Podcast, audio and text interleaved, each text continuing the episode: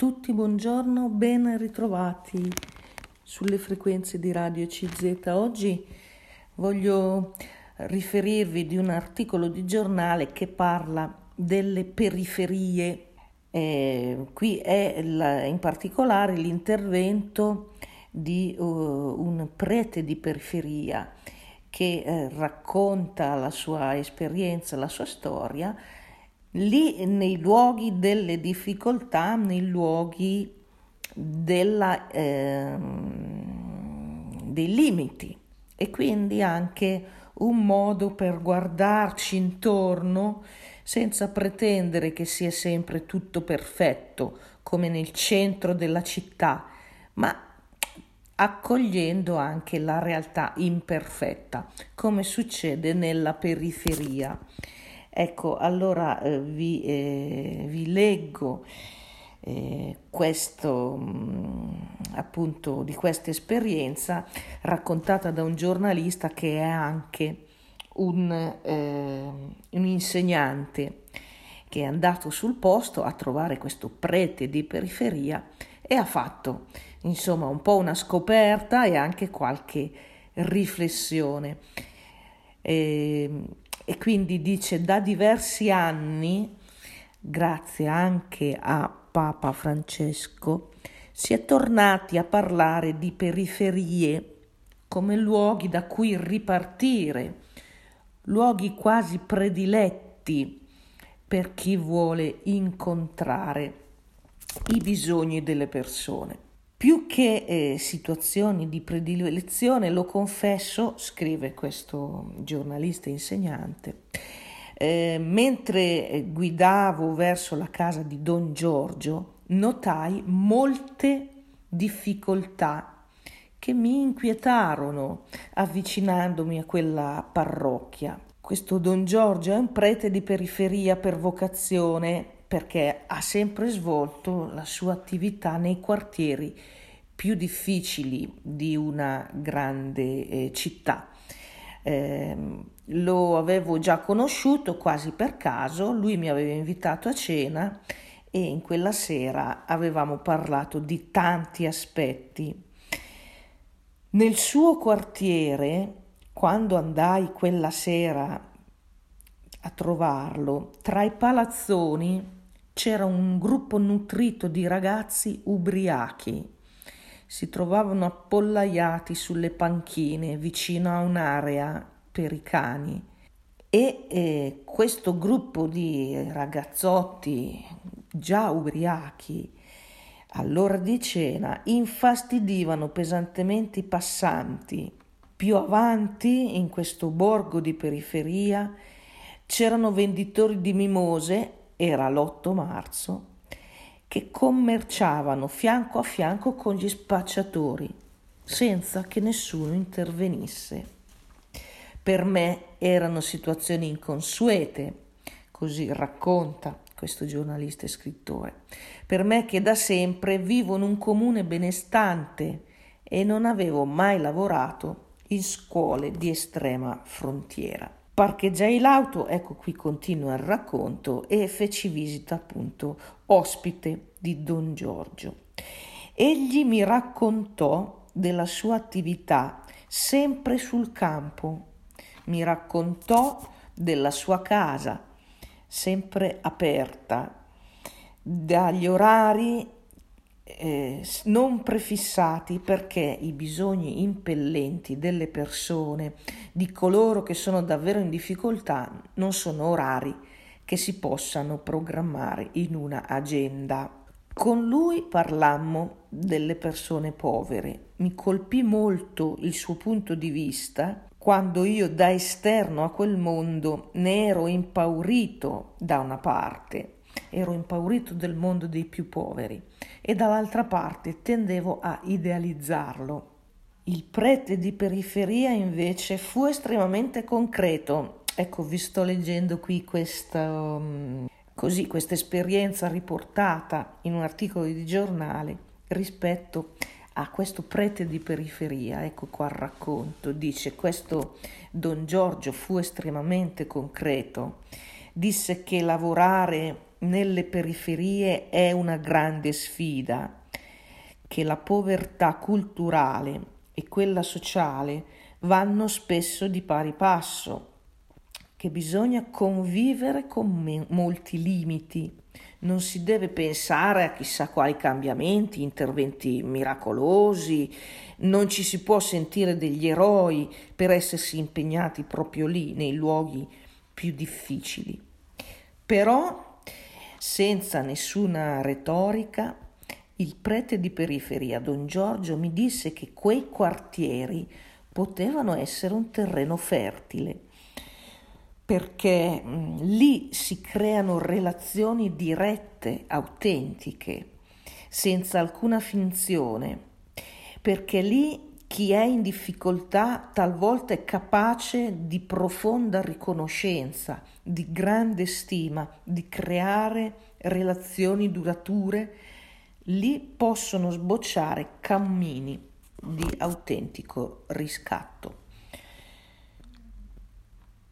Ecco, vi stavo leggendo qui eh, questo racconto, questa testimonianza, diciamo, dell'incontro di questo giornalista, un insegnante, un giovane, con eh, questo prete di periferia che tratteggia, ecco come abbiamo sentito, un quadro eh, così eh, di difficoltà, di limiti, ma anche di potenzialità, di ricchezza umana, persone che hanno veramente bisogno, disagi sociali, disagi anche di ignoranza, di poche risorse proprio dal punto di vista della formazione, della cultura, non solo quelli sociali, lavorative, sono proprio loro che però a volte eh, si lasciano eh, catturare, diciamo, da queste azioni eh, di aiuto, da queste relazioni di aiuto e sono capaci poi di restituire tantissimo. Ecco, questa è una bella descrizione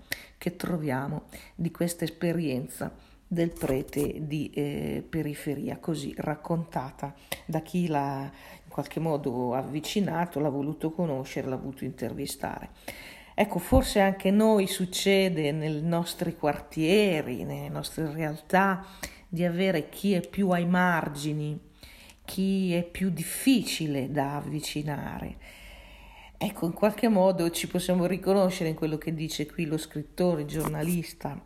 Eh, da una parte siamo impauriti Dall'altra parte quasi tendiamo a idealizzare la possibilità, come dire, un po' eroica di intervenire su questi casi così difficili. Ecco, niente di tutto questo eh, ci mh, mm, testimonia questo prete di periferia. La sfida è grande, anche noi possiamo cercare di tenere conto delle periferie, delle persone ehm, così apparentemente più lontane e più irraggiungibili, che sono invece portatori di una grande carica, di una carica umana, capacità di creare relazioni dirette, relazioni umane autentiche. Sono persone disposte a riconoscere l'aiuto che ricevono a volte e a volte esprimono profonda riconoscenza, sanno ricambiare, sanno mettersi in gioco, anche un po' eh, mettono in, avviano cammini di autentico riscatto, come scrive il nostro giornalista. Ecco, vi dicevo qui eh, di questa mh, mm, così eh, esperienza, di questo racconto di questo prete di periferia. Ci troviamo qui nel sud dell'Italia, ma le periferie attraversano tutte le nostre città, soprattutto le grandi città, e, ma anche nei nostri piccoli comuni ci possono essere delle zone più centrali e delle zone un pochino più periferiche e qui la periferia è diventato un po' un tema, eh? abbiamo sentito tante volte parlare anche di questo, dell'invito a uscire dal, dai nostri dalle nostre sicurezze, per modo di dire, no? C'è un po' questa immagine per poterci aprire alla cose un po' più lontane da noi, che facciamo un po' più fatica a capire, a avvicinare. Ecco, le periferie. Allora dicevo forse anche noi nei nostri oratori, nelle nostre comunità, eh, abbiamo quello che è eh, il centro e quello che è la periferia. Ebbene, la periferia, a quanto mh, mm, risulta anche da questa esperienza di questo sacerdote, qualcuno che lo ha vissuto, è una risorsa. La periferia ci insegna eh, la possibilità di una eh, ripartenza, ci insegna la possibilità di rapporti umani ehm, che mm, nascono dalle relazioni di aiuto, eh, relazioni autentiche, eh, senza finzione, eh, che danno l'importanza davvero alla persona.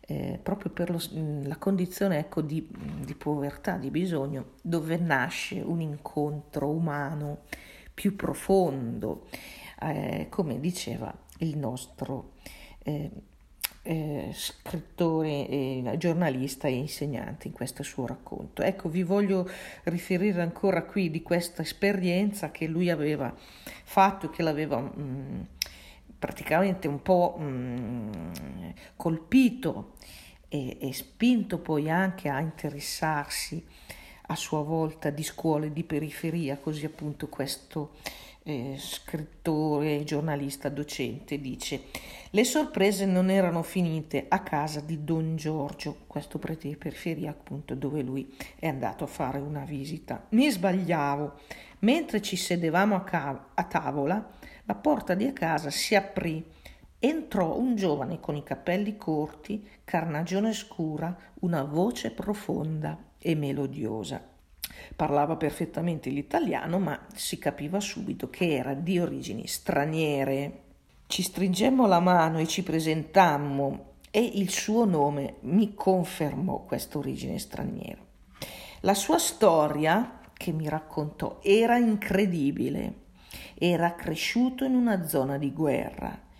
I suoi genitori entrambi non c'erano più questo ragazzo aveva vissuto senza punti fermi, aveva commesso degli errori, aveva compiuto delle azioni dannose per sé e per gli altri.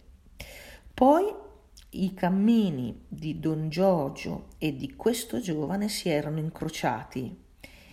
Il prete di periferia lo aveva accolto in casa, si era preso cura di lui, era diventato per lui un punto di riferimento fondamentale, tanto gli aveva dato fiducia che questo giovane aveva iniziato un cammino nuovo di rinascita. Il prete aveva colto la scintilla di bellezza che c'era in quel giovane, aveva dato spazio a lui per crescere, gli aveva dato, insomma, come si suol dire, un'altra, occasio- un'altra occasione, credendo in ciò che quel giovane avrebbe potuto fare senza restare così inchiodato al suo passato. Ecco la periferia che dà il cammino di autentico riscatto. Quel giovane aveva così ritrovato la strada prisma smarrita a causa del dolore. Il dolore era rimasto, ma non gli aveva impedito di andare avanti. La fiducia incondizionata di Don Giorgio, una, fidu- una fiducia elargita a perdere, aveva permesso a quel giovane di compiere passi avanti, passo dopo passo, procedendo sempre con un ritmo più spedito. E, e così eh, questo lo vedevo dal suo sguardo, segnato, sì, segnato dalle ferite di una storia così difficile, ma uno sguardo anche pieno di luce, una luce potente, una luce di una forza indistruttibile. Aspetta, mi disse il giovane, voglio farti vedere una cosa. Tornò così da me con un volume rilegato. Che cosa era? era la sua tesi di laurea in scienza dell'educazione, nella quale parlava anche della sua storia. Scoprì che quel giovane oggi fa l'educatore, l'educatore in periferia, incontra molti ragazzi difficili e riesce a intercettarli, lui li capisce, è sulla loro stessa lunghezza d'onda. il suo vissuto così complicato, così sofferto, gli permette di entrare in sintonia con quelle persone, ora che lui è diventato educatore e eh, diventa quindi un ponte, un ponte verso di loro, una strada per condividere. Le sue ferite erano davvero fiorite per gli altri. Questo quindi il frutto raccolto da Don Giorgio, il prete di periferia. L'aveva accolto in casa, gli aveva dato fiducia, gli aveva permesso, in un certo senso, di salvarsi. Ed ora era lui, quel giovane, a dare fiducia ad altri e a permettere loro di salvarsi, di ritrovare la luce. Ecco, chiudo le virgolette, qui eh, il racconto di, eh, di questo insegnante, scrittore, giornalista, di come anche le persone che hanno cammini difficili, eh, se eh, trovano magari una mano tesa e una persona capace davvero in profondità, ecco, di dare fiducia, come abbiamo letto, di dare eh, fiducia incondizionata e di dare anche un supporto, insomma, dal punto di vista, da tutti i punti di vista, perché questo, questo ragazzo, come abbiamo sentito, è stato accolto in casa dal periferia, è diventato quasi come la sua famiglia, no? Ecco, come un punto di riferimento, come abbiamo detto. Ebbene, la vita cambia e porta tanto frutto. Ecco, questo giovane a sua volta diventi, si laurea in scienza dell'educazione e diventa educatore in mezzo alle strade di periferia, con quei ragazzi così problematici e così difficili e veramente anche a volte da approcciare. Ecco, d'altra parte, questa è un po' la strada che hanno seguito anche tanti altri che nei luoghi dif- difficili, insieme alle persone veramente più disagiate, più bisognose, trovano poi dei collaboratori proprio all'interno di quegli stessi gruppi di persone che, eh, che loro incontrano e aiutano inizialmente. Ecco, a volte abbiamo parlato di Don Pino Puglisi, anche per lui fu così. Quindi si creano poi delle collaborazioni eh, una specie di catena ecco, che poi va avanti di queste esperienze. Anche in altre comunità eh, accade lo stesso, ecco, persone che trovano l'aiuto e poi magari essendo a loro volta eh, interessati insomma, al campo della, dell'educazione, dell'aiuto sociale, entrano eh, proprio come lavoro eh, su quelle stesse linee del, mm, così, di, quella, di quella persona mm, che eh, ha cambiato la loro vita, diventano stretti collaboratori e quindi eh, così come dire il testimone poi passa e va avanti e va avanti ancora. Ecco, eh, qui ancora qualche riflessione che può, eh, diciamo, mh, mm, eh, essere anche mh, nostra sulle periferie la leggiamo insieme dopo lo stacco musicale. Ecco, vi dicevo qui un po' il tema di fondo, il tema delle periferie. A volte noi le guardiamo con sospetto, le guardiamo con paura, perché eh, effettivamente non sono mm, sicure, eh, ci sono fenomeni difficili, fenomeni di delinquenza, ci sono situazioni a volte davvero mm, complicate, eppure eh, si riesce anche a sentire qualcuno che è capace, insomma, magari è anche, diciamo, mh, mm, eh, la sua storia si intreccia con questa delle periferie che danno delle testimonianze di un luogo eh, anche eh, che può insegnare qualche cosa. Ecco, le persone bisognose, le persone che con questi grandi limiti insegnano anche l'essenziale della vita, l'essenziale di ricevere un aiuto e esprimere gratitudine, l'essenziale di poter cambiare la rotta, diciamo, della propria esistenza, della propria esperienza. l'essenziale di aiutare gli altri, ecco, eh, di aiutarli in maniera decisiva. Ecco, queste un po' le esperienze che eh, queste terre di periferia eh, insegnano. E qui vi, vi, leggo ancora la riflessione di questo scrittore, eh, insegnante, giornalista, di questa visita questa visita, come abbiamo letto, al prete di periferia. Lui dice, tornando a casa, alla fine di quella incredibile serata, pensai che davvero la periferia. Poteva essere un luogo prediletto, prediletto con tutti i suoi limiti, anzi proprio per i suoi limiti, che mostrano però la tenacia della vita. Mostrano quei limiti della periferia, delle persone povere, delle persone bisognose, mostrano eh, che eh, il futuro comunque può riuscire a farsi strada.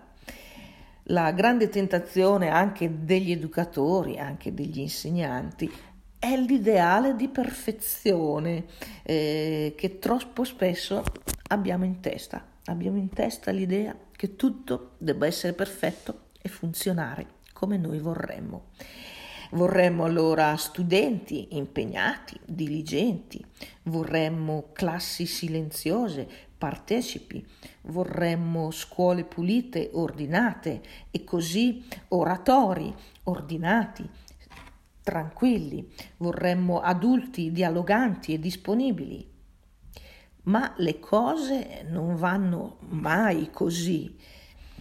Allora noi iniziamo a lamentarci, però la lamentela prolungata spinge a alimentare ancora di più l'ideale, quell'ideale di perfezione che in realtà rimane irraggiungibile e per cui ci toglie forza ci fa credere che tanto è tutto inutile perché non ci arriveremo mai al nostro ideale di perfezione. Così finiamo con il non vedere, rischiamo di non vedere la ricchezza che c'è, eh, la ricchezza che è sotto i nostri occhi, che è nella, a portata di mano, dentro quel limite. In questo senso possiamo dire che la perfezione quasi è nemica del bene, quella perfezione astratta inesistente, chimerica. E allora eh, la periferia per questo è un luogo prediletto, prediletto perché ci costringe, volenti o nolenti, a immergerci nella realtà così com'è, a contaminarci positivamente con la realtà, a sporcarci le mani, come si suol dire, per scovare le perle nel fango, per far fiorire anche fiori di periferia. Ecco così la periferia ci mette senz'altro duramente alla prova, ma riaccende anche la voglia di futuro, ci toglie dai nostri orizzonti troppo comodi di mondi perfetti, che in realtà sono solo dei miraggi miraggi fuorvianti dentro la nostra testa. Ecco, vi sto leggendo questa testimonianza, questo eh, giovane che ha fatto visita al prete di periferia, tratto un po' questa riflessione. E conclude la periferia quindi è salutare, riguarda tutti, tutti noi, la periferia anche di noi stessi, della nostra vita, che ha avuto momenti di luci ma anche momenti di ombre, ha avuto momenti felici ma anche momenti di dolore, la nostra vita che ha anche ferite. È proprio lì che dobbiamo ricercare insieme la possibilità di un nuovo orizzonte, di un nuovo futuro. Quel giorno mi resi conto di molte periferie che sono dentro e fuori di me, sono dentro i miei atteggiamenti, dentro le persone o situazioni che incontro. Le vidi distintamente nella nuova luce del prete di periferia e di quella sua strana famiglia formata da persone che a tutte le ore bussavano alla sua porta per chiedere aiuto. Eh, persone che aprono opportunità impreviste, straordinarie, sfide avvincenti, perché la salvezza a volte è proprio lì, in quel quartiere difficile, in quella parte della nostra vita più periferica, più difficile, più oscura, lì dove una persona dal cuore grande può venire e trarci fuori dal nostro dolore. Lì dove un ragazzo ha trasformato il suo dolore in dono. E così la salvezza non sta nei nostri ideali astratti, ma abita nelle nostre splendide imperfezioni. Ecco, chiudo le virgolette e vi ho eh, proposto ecco, questo testo scritto anche a mio parere in maniera efficace, ecco, coinvolgente di questo giovane insegnante racconta come lui ha scoperto la periferia. Vedete, qui dice fuori, certo, la periferia della città, quella insomma eh, il luogo fisico, ma poi diventa un po' anche un'immagine no, del nostro, nostre, delle nostre vite, la periferia è il luogo insomma meno brillante, che, che in qualche modo non è così ben presentabile, no? è quello un po' che si vorrebbe nascondere, non si vorrebbero mai fare i conti con questo, delle nostre imperfezioni, che però nascondono anche eh, incredibili opportunità, ecco come abbiamo letto e dice la salvezza non sta nei nostri ideali astratti, ma abita nelle nostre splendide imperfezioni. Ecco, questo mi sembra interessante, abbiamo detto anche altre volte che questa eh, visione della imperfezione, della fragilità umana è molto importante oggi eh, tenerla ecco, presente perché si rischia se no di vivere in questo film eh, che, che, ci, che, ci, travolge, che ci bombarda, dove sembra che tutto sia perfetto e debba essere perfetto. Anzi, quella perfezione lì è qualcosa che ci allontana dagli incontri veri eh, dentro e fuori di noi con la vita, la vita che è fatta anche di limiti e di imperfezioni di sentimenti di felicità ma anche di sentimenti di, di dolore e quindi qui c'è anche l'occasione per un incontro significativo e per un eh, cammino di ricostruzione, una ripartenza.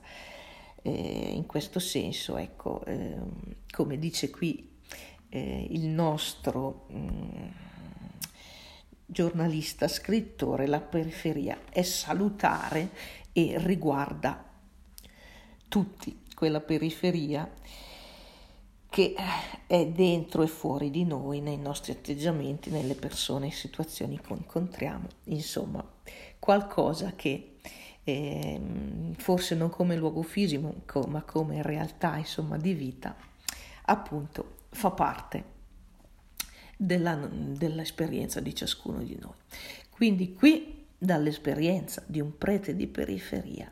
Ecco uno spunto anche per la nostra eh, esperienza nei centri magari minori, nei nostri piccoli comuni. Ne possiamo eh, tenere conto, ma anche nelle nostre riflessioni insomma, sull'esistenza, eh, perché qui alla fine la, eh, il tema entra un po' più nell'intimo, come avete sentito. Ecco, spero che possa essere risultato chiaro e anche interessante. Come sempre vi ringrazio per la vostra attenzione, per il vostro ascolto e vi saluto cordialmente.